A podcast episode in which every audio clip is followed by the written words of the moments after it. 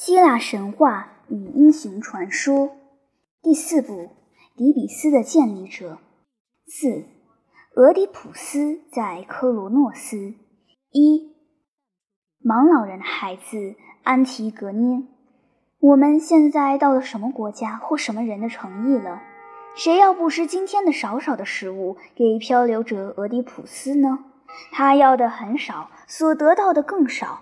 然而，这已经够满足的了，因为三个主儿——时间、我的苦难和我身内的一个高贵种族的精神，已训练的我懂得忍耐了。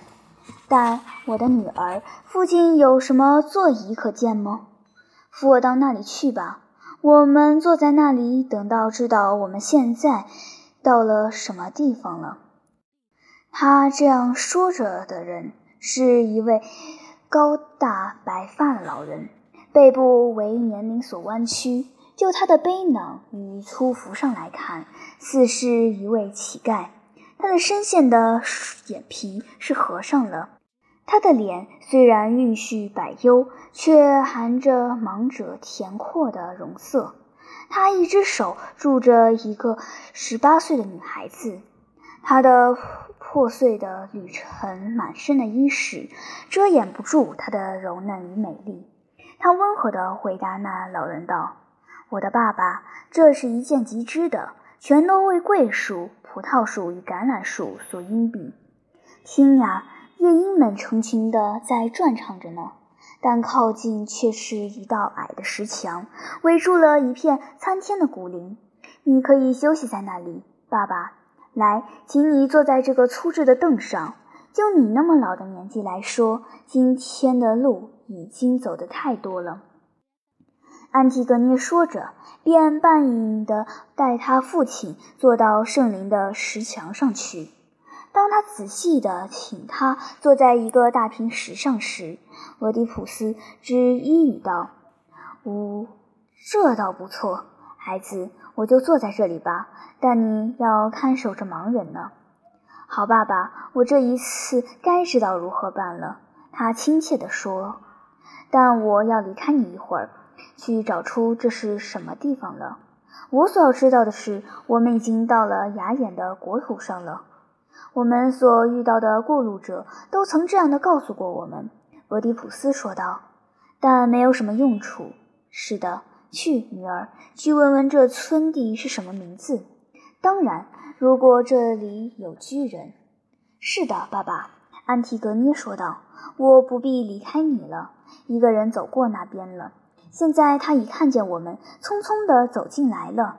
现在对他说话，如你心中所欲说的，因为他已站在你面前了。”不相识的人，俄狄浦斯开始道：“你听见这位女郎说的吧？他有他自己的眼，也为我做眼睛。”你来的恰恰及时，给我以指示。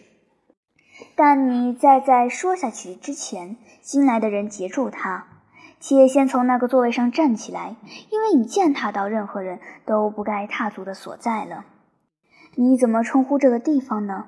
它是哪位神道的圣地呢？俄狄浦斯很感动地说：“这是禁地。”不相识的人答道：“因此没有人住着或走进去。”因为那是可怕的女神们所住着的，我要称呼他们以什么大圣名才对呢？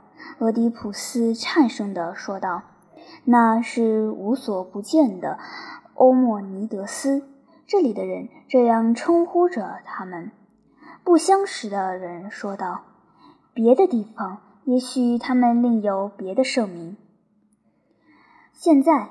愿他们宽恩地接受他们的祈求者，俄狄浦斯说道：“我不能再往前走了，因为我从这个标记知道我的时间已经快到了。”我不明白你，老人。”不相识的人说道，有点惊诧地望着他。但为的是我不敢自己来移动你，我要立刻走去。看看我们的村人们，应该判断着怎么办才好。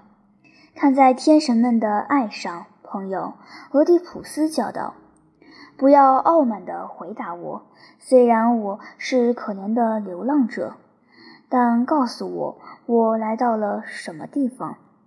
我绝不知傲慢你的。不相识的人说道：“我愿意告诉你所要知道的事。周绕于我们四面的都是圣地，是威严的波塞冬的所有物，还有神圣的取火者普罗米修斯。”那位泰坦族的，但至于附近的农田，则属于骑士克罗诺斯。他们便以他的名字为名。不仅我们的村镇及住在这里的人民，也是以这位英雄的名字命名的。你们之上有一位国王吗？俄狄浦斯问道。或者是许多人统治着的？我们是属于雅典的，克罗诺斯人说道。而雅典王忒修斯便是我们的国王。如果你有眼睛，你便可以看见前面的城邑。这城建在平原的一座山上，离此不到几里远。我请求你，俄狄浦斯说道，叫人去请国王到我这里来吧，告诉他。他所要帮助我的不过一些，而他所得的则至多。怎么，一位盲人还能帮助人家什么呢？诧异的村人叫道：“不照我的话去做吧，朋友。”俄狄浦斯说道：“因为我要告诉忒修斯的，乃是我幻想所测见的。”那么，不相识者，那人说道。为了你的好处，你听着我的话吧，因为这是很可看得出的。除了运道之外，你是一切都高贵的。当我前去将这事告诉我的村人们之时，你就坐在你现在所坐的地方。我的意思是指在科罗诺斯，不是指在雅典的。因为他们必要判决你究竟是住在这里，或要离了开去。他匆匆地由来路走出林地去了。这位不相识者已经离开我们走了吗？我们的孩子。俄狄浦斯沉默了一会儿，问道：“是的，爸爸。”安提格涅说道：“你能自由地说话了。只有我们俩在这儿。”于是，俄狄浦斯回身对着阴惨惨的林地伸出他的双手，这样的祷求着道：“啊，尊贵的神道们，形象可怖的！因为我在你们的这个地方你到了我的第一个休息地，请你们不要苛刻地对待我，并对待阿波罗，因为他。”当他预示那一切的灾祸时，已说到我的经过许多年后的一个休息的所在。当在我的旅程的终了，我要在尊敬神道们的神坛上成为一位客人与乞求者。我在那里要终止了我的不幸的一生，并且在那个地方。我要对那些接待我的客人的人给了一个不少的福佑，但对于那些遣送我、不驱逐我出于他们之中的，则给他们以祸患。阿波罗还允许我要给我们一个明确的表征，或地震，或雷声，或从宙斯那里来的电光。啊！女神们，依据他的话，现在就给我直接痛快的了结生命吧。如果我在你们的眼中不觉得太鄙夷了，我乃是隶属于人类的，受最深且最多的苦楚中的一个奴隶。来，原始的、黑暗的、温柔的女儿们。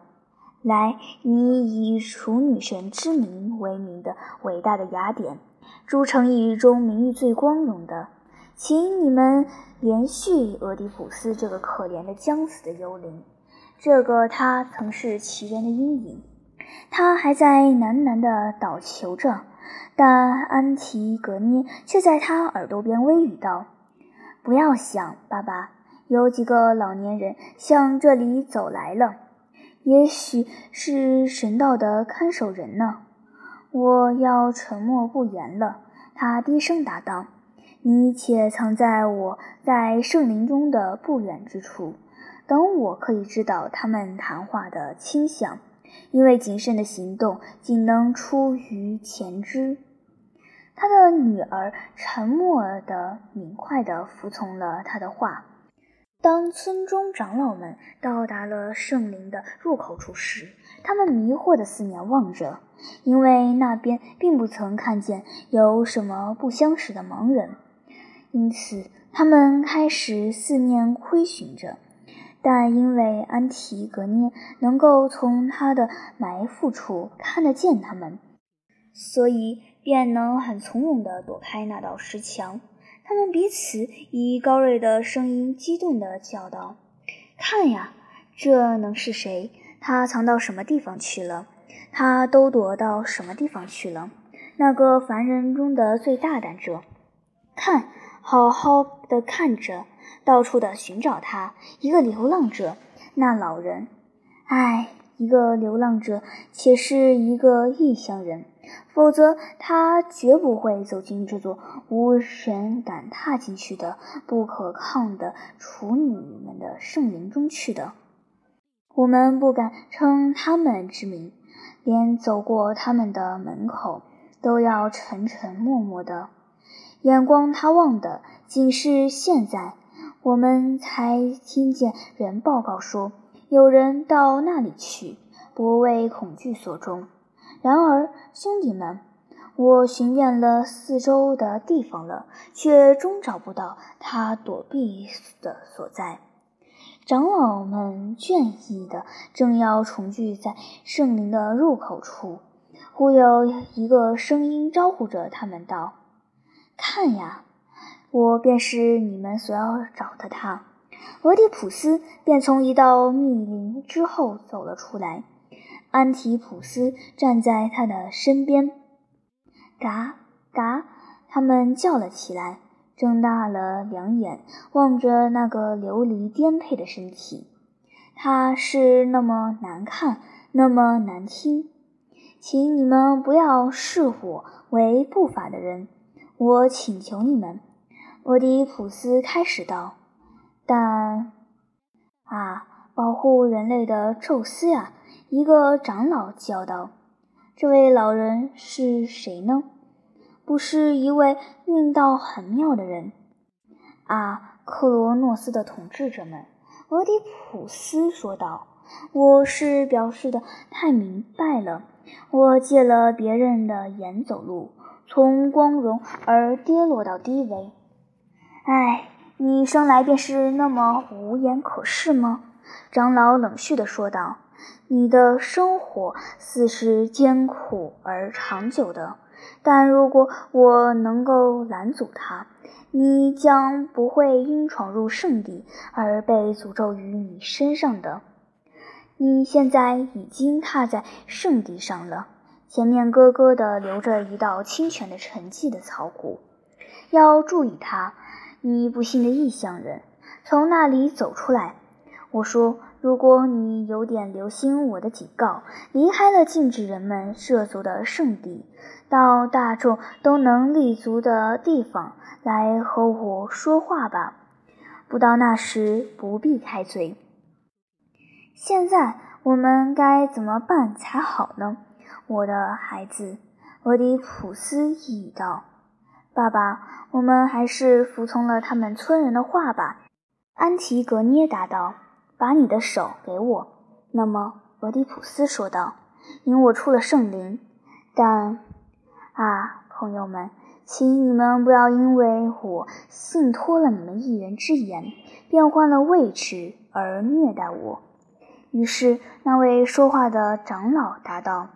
我是其余人的领袖，代表了他们允许你，老人，绝没有人会违反你的意志而迫你离开的。但你还要向前来些，领他再向前。女郎还要向前些。好了，让他坐在这里，坐在这块低岩上。安提格涅极其温柔地领导他父亲到长老所指定的地方去。俄狄浦斯为长途所疲苦，呻吟地走着，疲倦地沉坐在那块岩石上。现在你可以休息一会儿了，可怜的受难者。克罗诺斯的领袖说道：“说你是什么人？”你怎么会如此受苦的？我们要知道你的祖国。我是一个被逐的人，朋友们。”俄狄浦斯说道。“但至于其余的事呢？不，不，不要有人问我是谁了。为什么不呢？”领袖问道。“告诉出来，我要你。我是一个不祥之虎。”俄狄浦斯呻吟道。女儿，我必须怎么说呢？唉，唉，我现在怎么样了，我的孩子？全都告诉了他们吧。”安提格涅恬静地说道，“因为现在不能再退缩了。”“是的，我要说了，因为没有地方给我躲藏了。”俄狄浦斯说道。“听啊，那么，长老们。”你们听见过拉伊俄斯的儿子？啊，我属于拉卜达考斯家。许多惊惶的呼声终止了他的谈话，但他仍然说下去：“那个不幸的俄狄浦斯吗？你便是他吗？”长老们众口同声地惊叫道：“我便是那个不幸的人。”他说道：“但不要让。”那个惊了你们，但他们全都叫喊出来：“走开，走开！你离开这里，从我们的土地上走开去！”他悲哀地答道：“你们竟是这样的守着你们的允诺的话吗？不相使者们，天神们对于破坏了一个以欺诈赢得的允诺是不会见罪的。”领袖严峻地答道：“起来，立刻从我们的边界走出去，否则你便要携带一些异己于我们的国中了。”于是安提格涅说道：“啊，心胸可敬的不相识者们，若你们不欲听我的老年不知、犯了罪的老妇的话，那么。”请你们可怜我这个不幸的女子，她为他而祈求着。当她在忧苦之时，能在你们的手中得到冷煦。唉，看，朋友们，我们的双膝跪下祈求着，望着你们，而你们以没有瞎的双眼望着我。不，他们望着你们呢。真诚的尽了一个女儿的能力啊！给我们以冷序吧，因为我们的玉米正悬于你们身上，有如悬于天神们身上一样。请你们给我以这个希望不到的宽恩。我对着你们所有亲爱的人请求着他，对着妻与子，对着每一个亲人。对着你们的神道，他跪在他们面前，长老们望着他，他的愁容的脸仰着，他的恳求的眼光一会儿住在这个人身上，一会儿住在那个人身上，他们的心不能没有感动。他们的领袖温和地答道。俄狄浦斯的孩子，在你们的困惑中，你们必定连续你，也连续他。但我们是敬畏天神的人，我们不能，也不敢在此外再对你多说一句话。什么报偿？那么，俄狄浦斯说道：“是雅典的光荣与名望到处都宣言着。”如果谣传说的是那么无根，说是他是最敬重的神道们，是被压迫的异乡人的避难所与住宅呢？难道我所见的却是这样？你们对我起初不容居期，其后则要驱逐，仅为了我的名字之故吗？因为这个衰弱之躯不会惊吓了你们的。我想，再者，那些行为也不至惊了你们。我与其说是做了这些事，不如说是受其害者。是的，我的心上很明白的。实际，即使我知道我所做的事，然而以怨报怨，有什么罪过呢？但在实际上，我却不自知地走上了命运注定的路，而他错待了我，则有意的要置我于死地。所以，朋友们，我以神道们之名，恳求你们依据于你们所许诺的，援助我，保护我，不要表面上装出敬重神道的样子，而行为上却是他们。如无物，你们想着他们的眼乃在敬神者与不敬神者的身上的。那些亵渎神灵的人，从不曾逃出过他们的报仇的。唉，不要以毒神的行为沾黑了雅典的名誉，也不要比拟我这眼盲不见的人在你们之前。因为你们要知道，我到你们这里来时，是已经超过了罪过，与神复合了的，要携带福佑给你们国人。但关于这事，当你们的国王来时，他将会听到的。这时，请不要做卑鄙的事。你的话，老先生。必须要给我以暂停的机会，领袖说道。因为你所说的话诚然是很雄辩的，但我们要留一切给我们的国王去判断。他不久要到这里来了，因为那个人带信给我们说你来此的，已前去恭请国王去了。但你们以为他？会为了一个盲目的异乡人的请求而走来吗？俄狄浦斯焦急地说道。“啊，领袖答道，忒修斯会猜得出。